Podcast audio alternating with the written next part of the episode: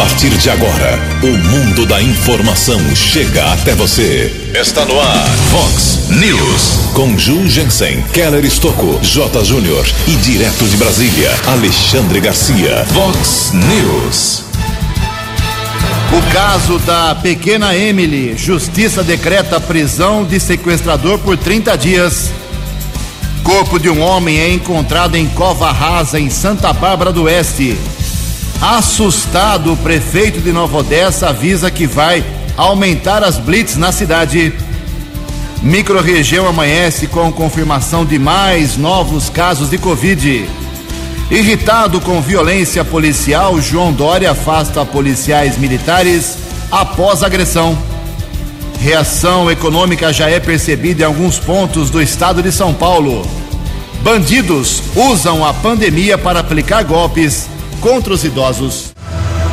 Olá, muito bom dia, americana. Bom dia, região. São 6 horas e 36 minutos agora, 24 minutinhos para 7 horas da manhã desta linda terça-feira, dia 14 de julho de 2020. Estamos no inverno brasileiro e esta é a edição 3267 aqui do nosso Vox News. Tenham todos uma boa terça-feira, um excelente dia de coração para todos vocês. Nossos canais de comunicação, como sempre, esperando a sua bronca, a sua crítica, seu elogio, a sua sugestão de pauta. Você pode falar com a gente através das nossas redes sociais, através do e-mail jornalismo@vox90.com. Casos de polícia, trânsito e segurança que esteja acontecendo, algum caso que esteja acontecendo aí perto dos seus olhos, mande uma mensagem para keller com k2ls arroba vox90.com.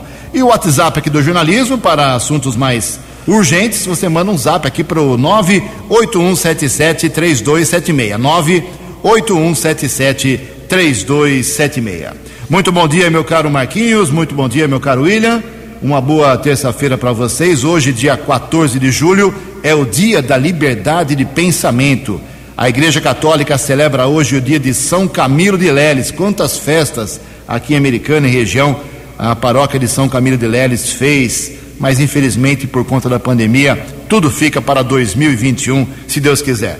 E hoje a gente cumprimenta de maneira especial a cidade de Campinas, aqui na nossa grande região, Campinas comemorando hoje 245 anos de vida. Parabéns ao povo campineiro, uma referência uh, nacional e internacional também, um centro avançado de ensino, de estudos, de tecnologia, uma cidade praticamente completa, uh, com seus quase uh, com quase 1 milhão e 200 mil habitantes, está enfrentando aí dificuldades como todos nós com a pandemia, mas Campinas pujante recebe hoje o abraço aqui do jornalista da Vox 90. Parabéns a você, Campineiro, parabéns, Campinas, 245 anos de fundação. 6 horas e 38 minutos. O Keller vem daqui a pouquinho com as informações do trânsito e das estradas, mas antes disso, a gente registra aqui algumas manifestações dos nossos ouvintes. Quero agradecer aqui um presente que ganhei. O jornalismo da Vox ganhou do escritor João Boldrin Rodella, eh, nos enviando para cá um livro de sua autoria intitulado Sopa Rala em Prato Raso. Uma leitura para adultos aqui. Muito obrigado, senhor João Rodella, campeoníssimo nas artes, nas letras aqui americanas, sempre, sempre no, lembrando da gente eh, quando faz algum livro e fez tantos livros. Parabéns, senhor João Rodella. Algumas broncas aqui do povo, vamos registrar aqui rapidamente. O pessoal lá da, do Parque da Liberdade, na rua Serra do Mar, em especial o nosso amigo aqui, o Adriano, apontando entulho, lixo jogado, como sempre, essa coisa antiga realmente, lá na rua Serra do Mar. Mas uh, não é só desgraça, não. Ele está dizendo que uh, houve uma ajuda do pessoal, reciclagem no lugar de fazer caminhadas é, o pessoal está usando para fazer, para jogar entulho, então ele mandou duas fotos aqui para a gente. O local onde faz a caminhada e depois que o pessoal recolhe entulho, tudo ensacado bonitinho, aí fica a pista livre para as caminhadas na rua é, Serra do Mar. Mas mandou a foto aqui também para gente, é assustador realmente ver como o povo joga entulho nessa rua. Fica o recado aqui do nosso ouvinte, espero que isso não aconteça mais, é realmente lamentável. Uh, mais uma mensagem aqui do nosso ouvinte, o Carlos Schmidt de Souza, dizendo que uh, a sua região ali da, do Jardim Santana tem muitas pessoas estranhas em algumas praças, alguns locais mais escuros. Ele pede a presença da Guarda Municipal ali no Jardim Santana. Raramente chegam aqui reclamações do pessoal do Jardim Santana. Está feito aqui o registro nesta manhã de terça-feira. Daqui a pouco, mais broncas da nossa população. Em Americana são 6 horas e 40 minutos. O repórter nas estradas de Americana e região, Keller Estocou. Bom dia, Jugensen. Bom dia aos ouvintes do Vox News. Espero que todos tenham uma boa terça-feira. Polícia Civil deve instaurar inquérito para apurar as circunstâncias de um acidente seguido de morte que aconteceu entre as rodovias Deputado João Herman Neto, SP 133, e a SP 332, a estrada Professor Zeferino Vaz na região do bairro Cidade Alta, em Cosmópolis. De acordo com a Polícia Militar Rodoviária, houve a batida entre uma moto e um carro modelo Audi A3.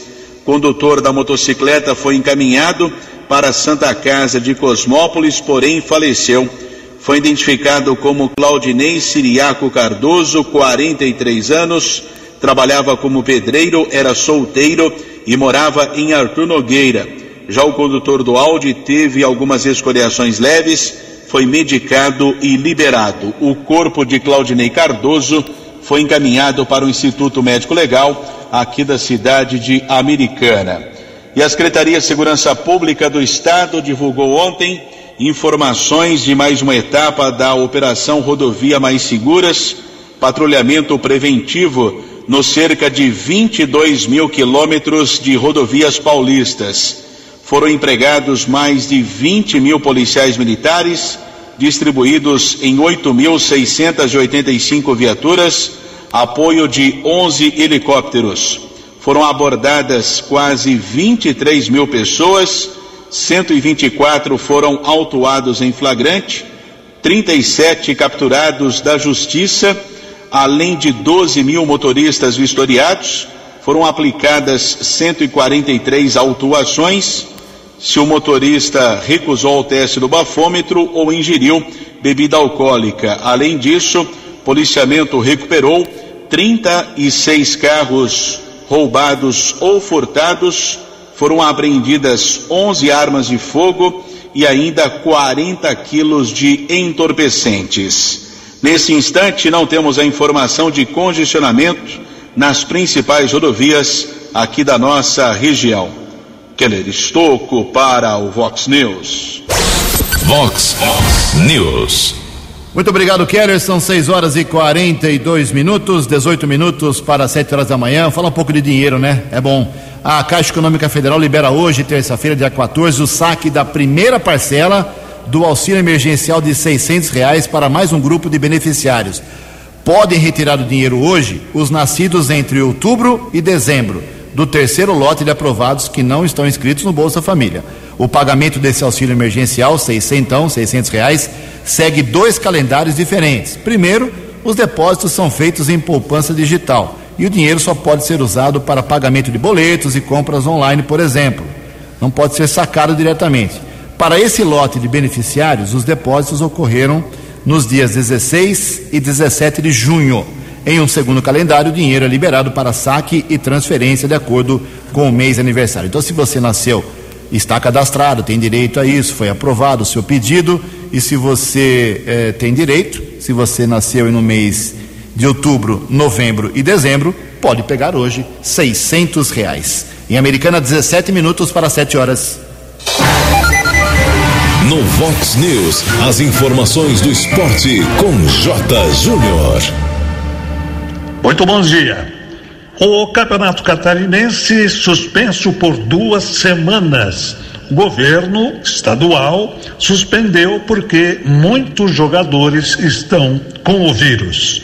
CBF confirma o início da Série B do Campeonato Brasileiro para o dia 17 de agosto e só vai terminar em 30 de janeiro. Na semana que vem, dia 22, uma quarta-feira, o Paulistão terá prosseguimento. ainda faltando detalhes sobre os locais, mas o protocolo já está todo elaborado. Jogos somente nas cidades que estejam na fase amarela do plano do governo de São Paulo. Faltam duas rodadas para terminar a primeira fase e para refrescar a sua memória, teremos Corinthians e Palmeiras. Um abraço, até amanhã. Vox News. Até amanhã, meu caro Jota, 15 minutos para 7 horas da manhã, 6 e 45 Olha só, uma informação positiva em meio a tanta desgraça, né? O estado de São Paulo avança, sim, na reabertura econômica em vários pontos. A reportagem é do jornalista Ricardo Rodrigues. As regiões da Baixada Santista, Registro, Alto Tietê e Osasco avançaram no Plano São Paulo e agora estão na fase amarela. Elas se juntam à capital paulista, Taboão da Serra e ABC. Nesta fase já podem voltar ao funcionamento bares, restaurantes, academias e salões de beleza, respeitando, é claro, o protocolo elaborado pelo Comitê de Contingência da Covid-19. Bares, restaurantes e salões de beleza podem funcionar com 40% da capacidade, academias com 30% e expediente diário de até 6 horas na próxima semana. As regiões de Bauru, Marília, Piracicaba, Presidente Prudente e Sorocaba avançaram da fase vermelha para a laranja, Nesta mesma fase, permaneceram Araraquara, Barretos, São João da Boa Vista, São José do Rio Preto, Taubaté e Franco da Rocha. A etapa laranja permite funcionamento com 20% da capacidade de atendimento presencial em escritórios em geral, imobiliárias, comércio de rua, shoppings e concessionárias. A abertura é restrita a quatro horas diárias todos os dias ou seis horas durante quatro dias da semana e fechamento pelos outros três. Apesar destes avanços, o governador de São Paulo, João Dória, disse que ainda é preciso cautela na reabertura econômica. Iniciamos uma nova fase na luta contra a pandemia, que marca gradualmente, de forma segura, o retorno à normalidade. Isto não significa relaxamento, isto não significa distensão total e absoluta. Ao contrário, significa atenção redobrada para mantermos o platô em todo o estado de São Paulo e o controle sobre a doença. As regiões de Araçatuba, Campinas, Franca e Ribeirão Preto estão na fase vermelha. Nesta etapa só está autorizado o funcionamento das atividades essenciais. A próxima atualização do Plano São Paulo está prevista para o dia 24 de julho. Se os índices epidemiológicos e de capacidade hospitalar tiverem piora acentuada em alguma região, pode haver regressão em caráter extraordinário. Todas as informações detalhadas do Plano São Paulo podem ser consultadas no site cead.gov.br coronavírus, que recebe atualizações diárias com os dados mais recentes. De São Paulo, Ricardo Rodrigues. Muito obrigado, Ricardo. São 6 horas e 48 minutos, 12 minutos para 7 horas da manhã. Mais algumas manifestações aqui dos nossos ouvintes. Muita coisa hoje, hein? Obrigado aqui ao nosso ouvinte, o Aparecido Gomes, uh, dizendo que na rua Indaiatuba, no Parque Novo Mundo, aqui americano, altura dos 742, tem vazamento de água duas semanas. E mandou a foto aqui, realmente metade da rua encharcada, é água uh, vazando à vontade. Isso é um desperdício que dói no coração do americanense. É uma rotina que é quase é, insolúvel. Outra manifestação aqui do nosso ouvinte, o José Carlos Sales, dizendo que ficou chocado aí com tanto lixo que viu na Praça da Matriz Velha aqui em Americana. Sinceramente não deu para checar, estou só registrando aqui a bronca do José Carlos Sales. Pedi para o pessoal da limpeza pública da Americana dar uma passada hoje na Praça da Matriz Velha para resolver o problema caso ainda esteja acontecendo. 6 e 49 11 minutos para 7 horas da manhã. Eu vou invadir aqui a área do Keller Estocco, o Keller, que é nosso repórter policial, para dizer que o governador João Dória, do PSDB, não pensou muito ontem e, em meio a uma grande polêmica da ação policial num bairro de São Paulo, afastou os policiais militares acusados de violência contra uma mulher negra que ganhou enorme repercussão aí no final de semana em todo o país. As informações dessa atitude do governador, desse fato lamentável, com a jornalista Tereza Klein. Os dois policiais militares filmados pisando no pescoço de uma mulher de 51 anos em Parelheiros, na capital paulista, foram afastados e deverão responder a um inquérito. A afirmação é do governador de São Paulo, João Dória, em uma rede social. Dória escreveu que as imagens exibidas causam repulsa e que não honram a qualidade da PM de São Paulo. Os dois agentes ficarão afastados durante a apuração do caso. O vídeo teria sido gravado no dia 30 de maio. As cenas mostram dois policiais abordando um grupo reunido em frente a um bar. Na ocasião, estava proibida a abertura de bares e restaurantes devido à pandemia. A polícia foi chamada por um morador que reclamou da aglomeração e do carro de som ligado em frente ao estabelecimento. A dona do bar, uma viúva com cinco filhos e dois netos, foi colocada no chão. O policial começou a pisar no pescoço da mulher. Ela se debatia enquanto o PM seguia com a agressão. A vítima ainda relatou ter levado socos e ter sido derrubada por uma rasteira. Na ocasião, ela teria sofrido uma fratura na perna. Agência Rádio Web de São Paulo, Tereza Klein. São 6 horas e 50 minutos. Vamos agora dar uma atualizada aí nos institutos meteorológicos, o que, que se prevê para essa terça-feira aqui na nossa região. Previsão do tempo e temperatura. Vox News. A previsão para hoje é de céu parcialmente nublado, a nublado com possibilidade de chuva ao longo do dia aqui na região da Americana e Campinas. Por enquanto temos um tempo aberto. Não são esperados grandes acumulados, mas podem ocorrer pancadas de chuva localmente fortes em alguns pontos hoje no final do dia, segundo previsão do CEPAGRE da Unicamp. A máxima hoje não passa de 23 graus, aqui na Vox agora 17 graus. Vox News. Mercado Econômico. São 6 horas e 52 minutos. Ontem, a Bolsa de Valores de São Paulo, pregão negativo de 0,52%. Semana foi aberta aí ontem com esse pregão negativo. As moedas também tiveram pequena alta. O dólar vale hoje, o euro vale hoje e três, dólar comercial sete centavos, dólar turismo lá em cima e dois. Muito bem, são 6 horas e 53 minutos, 7 minutos para 7 horas da manhã. Olha só, vamos atualizar aqui, antes do Keller vir com as balas da polícia, atualizar algumas informações na, do Covid-19 aqui nessa primeira parte da microrregião, Americana, Nova Odessa e Santa Bárbara do Oeste. A situação continua complicada, os casos vão aumentando, todo santo dia tem gente morrendo aqui nessas três cidades, isso merece a nossa atenção. A americana registrou ontem mais dois óbitos, saltando de 41 para 43 falecimentos por causa da doença. Aqui em Americana temos 11 pessoas internadas, dos casos positivos, que são 919. Nós temos 262 pessoas em isolamento domiciliar, 596, praticamente 600 pessoas, graças a Deus, curadas do Covid-19. Nós temos seis óbitos que ainda são suspeitos, entre os 252 casos suspeitos, aguardando exames. Então não dá para falar ainda que essas pessoas morreram por Covid-19. Nós temos então um índice de ocupação americana que preocupa. Uh, dos leitos aqui em Americana com respirador, a ocupação é de 81%. Índice inaceitável, segundo o governo, para a gente mudar de fase. Estamos na fase vermelha, se continuar com esse índice absurdo, não vai passar para laranja, hipótese alguma.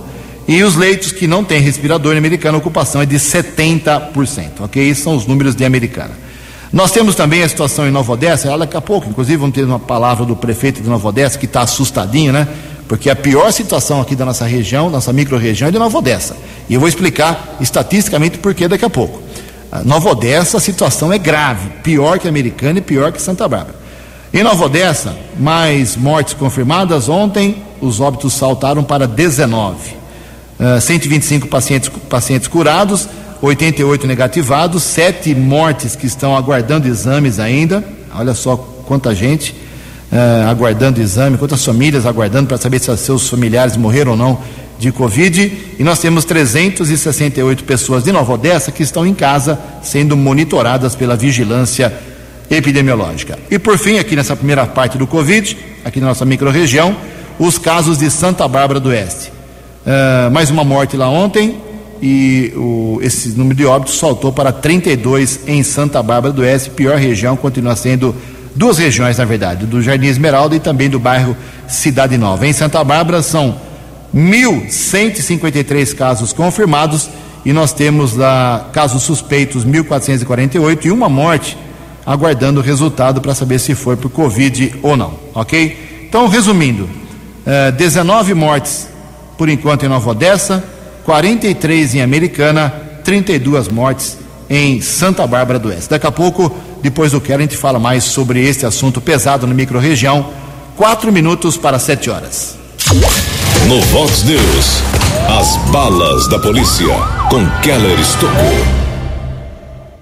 Ouvintes do Vox News, o rapaz apontado como o sequestrador da criança Emily, Paulo César da Silva Santos, de 28 anos, se apresentou ontem na sede da Delegacia de Investigações Gerais, a DIG de Americana. Caso Emily teve repercussão nacional, criança desapareceu da residência onde vive com os avós no domingo, dia 5, no Jardim Europa, em Santa Bárbara. Ela sumiu durante a madrugada. Uma campanha foi realizada nas redes sociais, nós divulgamos aqui na Rádio Vox 90 e quatro dias depois ela foi encontrada às margens da rodovia Anhanguera, perto de um posto de combustíveis, na Praia Azul, aqui na cidade de Americana. Polícia a encaminhou para um hospital particular da Avenida Brasil. No primeiro instante, ela não apresentava ferimentos, mas inclusive chegou a fazer exames de corpo de delito no Instituto Médico Legal aqui de Americana para verificar se houve ou não violência sexual. A Polícia Civil trabalhou rápido e no dia seguinte a Delegacia de Investigações Gerais identificou o principal suspeito do sequestro da criança. Paulo César foi identificado, polícia conseguiu chegar no apartamento que era locado por sua irmã, que serviu como cativeiro da criança no Jardim Santa Maria, na cidade de Sumaré. A imagem de Paulo César foi divulgado pela imprensa, também aqui pela Rádio Vox 90 nas redes sociais, e ontem ele resolveu se entregar para a polícia na companhia do seu advogado. Nós apuramos que durante o depoimento o homem negou eh, qualquer tipo eh, de sequestro, por exemplo, já que disse que mantinha a porta do apartamento aberta, ela não teria ficado em cárcere privado e não sabia da pouca idade dela, disse que a conheceu através de um site de relacionamento. Essa história não convenceu a polícia através de um relatório elaborado por investigadores da DIG, foi encaminhado o pedido de prisão para a Justiça e a doutora Camila Marcela Ferrari Arcaro, da primeira vara criminal de Santa Bárbara, determinou a prisão temporária por 30 dias. Paulo César poderá ser indiciado por sequestro, cárcere privado e estupro de vulnerável. Após a decretação da prisão ontem à noite, ele foi encaminhado para uma unidade prisional aqui da região, lembrando que a prisão temporária é válida por 30 dias. Agradecemos as informações dos policiais da Delegacia de Investigações Gerais aqui de Americana, que trabalharam rápido e esclareceram esse caso de repercussão nacional. Ontem foi localizado um corpo na área rural de Santa Bárbara Recanto das Andorinhas. Pelo que consta, um ciclista passava pelo local encontrou o cadáver em uma cova rasa. Polícia Civil, Polícia Militar e Polícia Técnica estiveram no local. Não foi possível identificar a causa morte da vítima, já que o corpo estava em decomposição. Agora há pouco fizemos um contato com o serviço funerário também a vítima ainda não foi identificada. O corpo deste homem está no Instituto Médico Legal, aqui da cidade americana. Polícia Judiciária agora investiga o caso. Ainda foi registrado nas últimas horas um caso de violência doméstica, mais um. Aliás, aumentou e muito durante a pandemia do coronavírus. Mais de 50% dos casos aumentaram aqui no estado de São Paulo, em Hortolândia, no Jardim Amanda, uma violenta agressão. Uma jovem foi agredida pelo seu namorado, teve fratura no rosto, precisou ficar internada e ainda deve passar por cirurgia. O homem foi detido pela Polícia Militar, encaminhado para a unidade da Polícia Civil. Delegado determinou fiança de 8 mil reais. Como não houve o pagamento, ele foi transferido para a cadeia pública de Sumaré. Keller Estocco para o Vox News. Vox News. Muito obrigado, Keller. Sete horas em ponto. Daqui a pouco o Keller volta com mais informações do dia tenso ontem na polícia aqui na nossa região. Bom, como eu disse no primeiro bloco, no começo do programa, a cidade de Nova Odessa, aqui na comparação com a Americana e Santa Bárbara, que formam as três cidades, a micro-região Americana, Santa Bárbara e Nova Odessa, Nova Odessa é disparadamente a pior situação em relação à Covid-19. E eu vou explicar por quê. É uma conta muito simples, é uma conta matemática que qualquer criancinha de creche faz. A americana tem 240 mil habitantes e tem 43 mortos. Ou seja, a média dá um óbito aqui em Americana para cada grupo de 5.581 moradores. Um óbito, vou repetir, para cada 5.581 moradores. Santa Bárbara do Oeste tem 200 mil habitantes e 32 óbitos. Dá, uma, dá um óbito, em média, para cada 6.250 moradores. Santa Bárbara melhor do que Americana. Agora, Nova Odessa, meus amigos, tem apenas uh, 60 mil habitantes e tem 19 óbitos por Covid. Dá uma média de um óbito para cada 3.157 habitantes.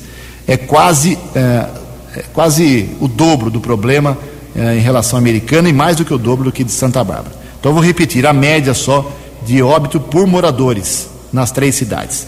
Santa Bárbara, 6.250.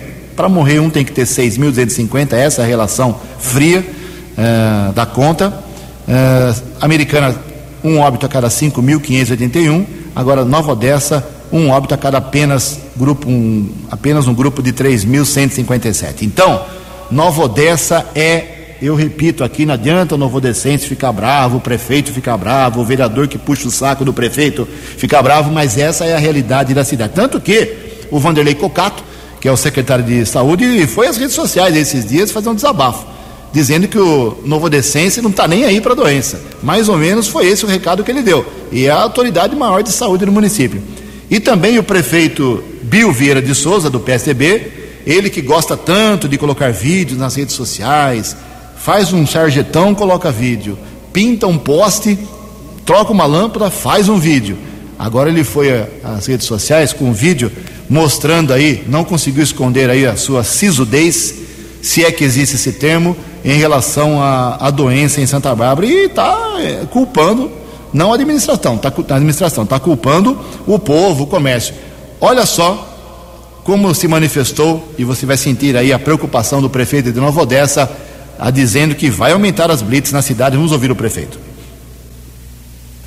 Hoje eu me reuni com alguns dos meus secretários e com representantes da Vigilância Sanitária e da Guarda Municipal. E quero dizer para vocês que nós vamos intensificar a fiscalização em praças e estabelecimentos comerciais que estejam em desacordo com o decreto do governo do estado e também contra aqueles que insistem em não usar máscara.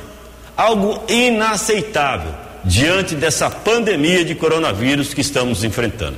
Os números de casos e mortes estão aumentando bastante em toda a região metropolitana de Campinas, apesar de todos os esforços e todas as medidas de prevenção que nós estamos adotando há bastante tempo essa pandemia perdeu a força na capital e avança a cada dia no interior, sem exceção. Por isso eu preciso de você que está assistindo a esse vídeo. Eu preciso do seu apoio, da sua família, dos seus amigos. E faço aqui mais um apelo. Use a máscara.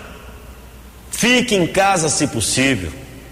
E se precisar sair, não leve seus filhos ou pessoas idosas com você.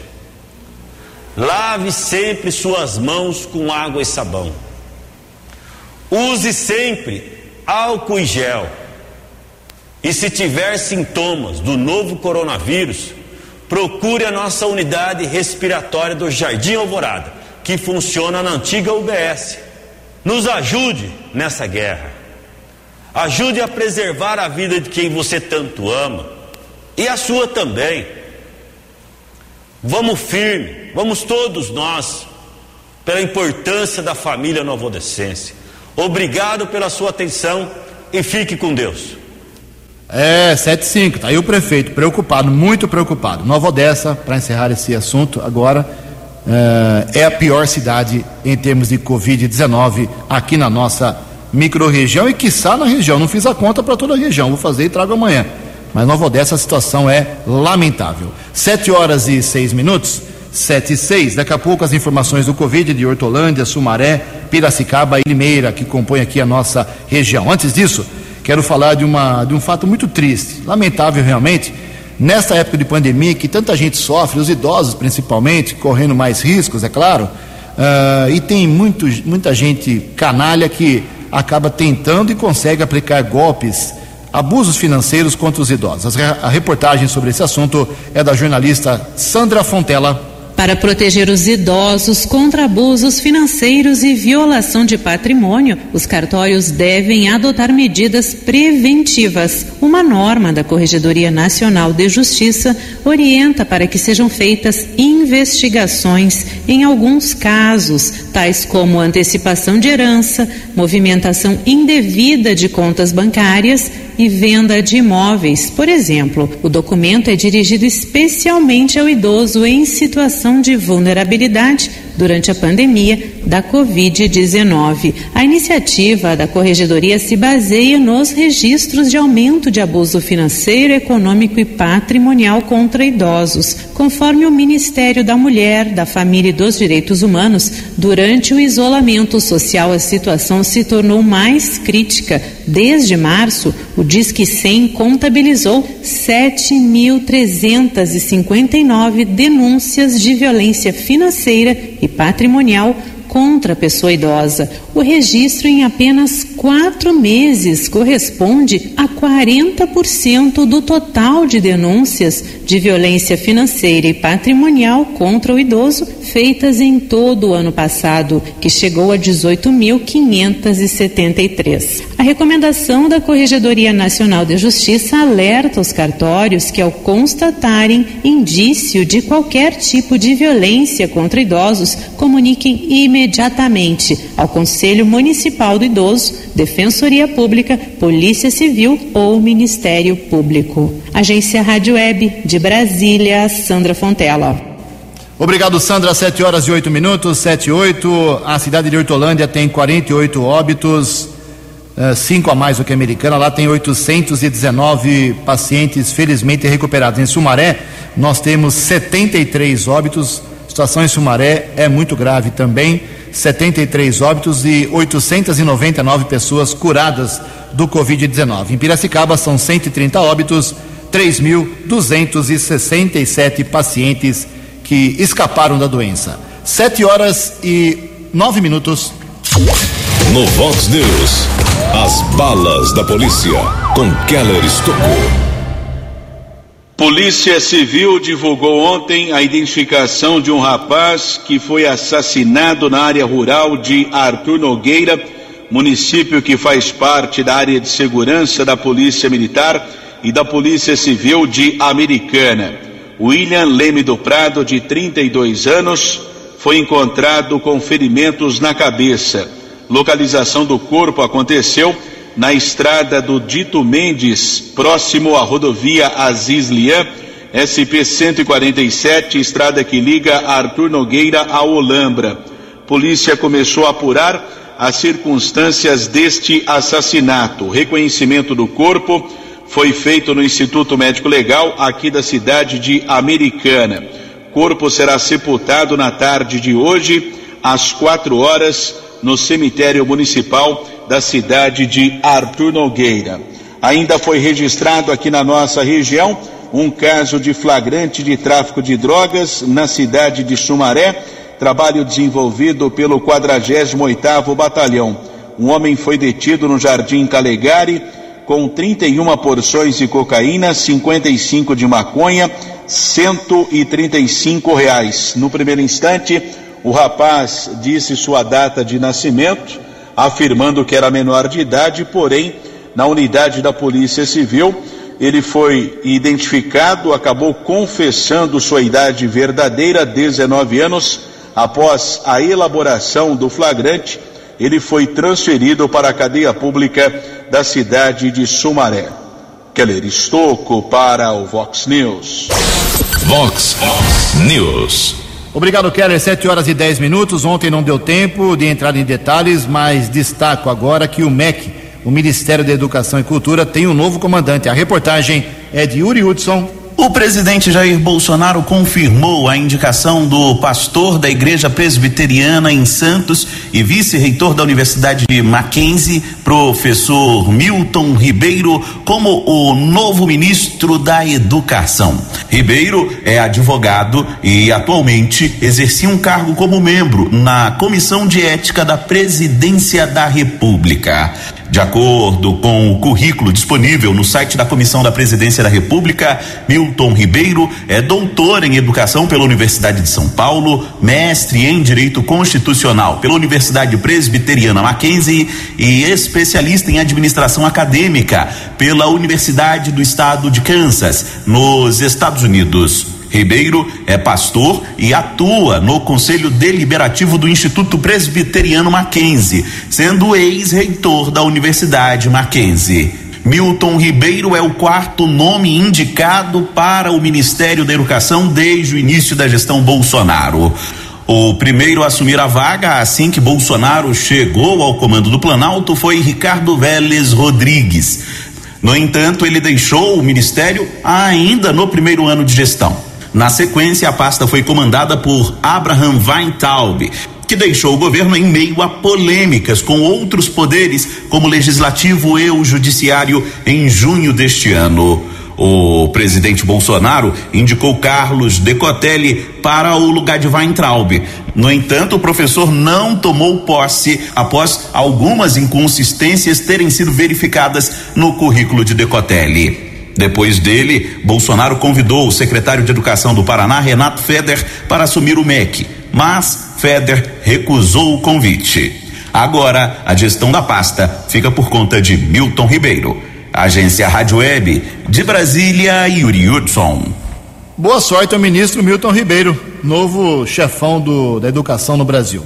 7 horas e 13 minutos, algumas informações aqui para encerrar o Vox News de hoje. Uh, ontem a americana percebeu que no sábado e no domingo teve 48% de isolamento social. Os dados são do governo do estado de São Paulo. 48% pessoas isoladas e 52% das pessoas fora de casa. Como o governo faz isso, já falei aqui várias vezes, através da, dos aparelhos celulares. É um monitoramento feito, uma parceria do governo do estado com todas as uh, empresas de telefonia celular. Então, Eu estou aqui na Vox agora com meu celular, então não estou em isolamento social. Então tem esse dado também. Mas em todo caso, 48%. É muito pouco. Ocupação alta de leitos com respiradores de 81%, 48% apenas de isolamento social. Se continuar assim, americanense, a fase laranja não chega semana que vem. Tomara que eu esteja errado. Olha só, a Vigilância Sanitária Americana realizou nos últimos dias aí uma blitz em 10 estabelecimentos comerciais, a maioria na região central, visando o cumprimento das medidas de prevenção à Covid-19. Isso foi dias 9, 10 e 11 de julho. Uh, o resultado disso é que 23 pessoas foram abordadas aqui na Vila Brasil que estavam sem máscara. Eu faço caminhada quase todo dia e tem muito, muito mais pessoas sem máscara do que isso. Em todo caso, são 23 pessoas abordadas, foram alertados que podem ser multados em 500 reais. O pessoal continua brincando, mas é uma lei que está valendo, ok? Então, além disso, o pessoal esteve em lojas de conveniência, uh, orientando o pessoal, os proprietários, nos postos de combustíveis, que ninguém pode ficar, nem mesmo dentro da loja de conveniência, nem fora ali nas imediações, sem máscara. Resumindo, só pode ficar sem máscara, meu caro William, meu caro Marquinhos, vocês que estão aí sem máscara agora, só pode ficar sem máscara no carro e em casa. No mais, tem que usar aí essa prevenção. Sete horas e 15 minutos. Você acompanhou hoje no Vox News. Caso Emily, Justiça decreta prisão de sequestrador por 30 dias. Corpo de um homem encontrado numa cova rasa em Santa Bárbara do Oeste. Assustado, o prefeito de Nova Odessa avisa que vai aumentar as blitz na cidade. Microrregião amanhece hoje com a confirmação de mais óbitos por Covid-19. Irritado com violência policial, João Dória afasta soldados após agressão. Reação econômica já é percebida em alguns pontos do estado de São Paulo. Bandidos usam a pandemia para aplicar golpes financeiros contra os idosos. Você ficou por dentro das informações de Americana, da região, do Brasil e do mundo. O Vox News volta amanhã.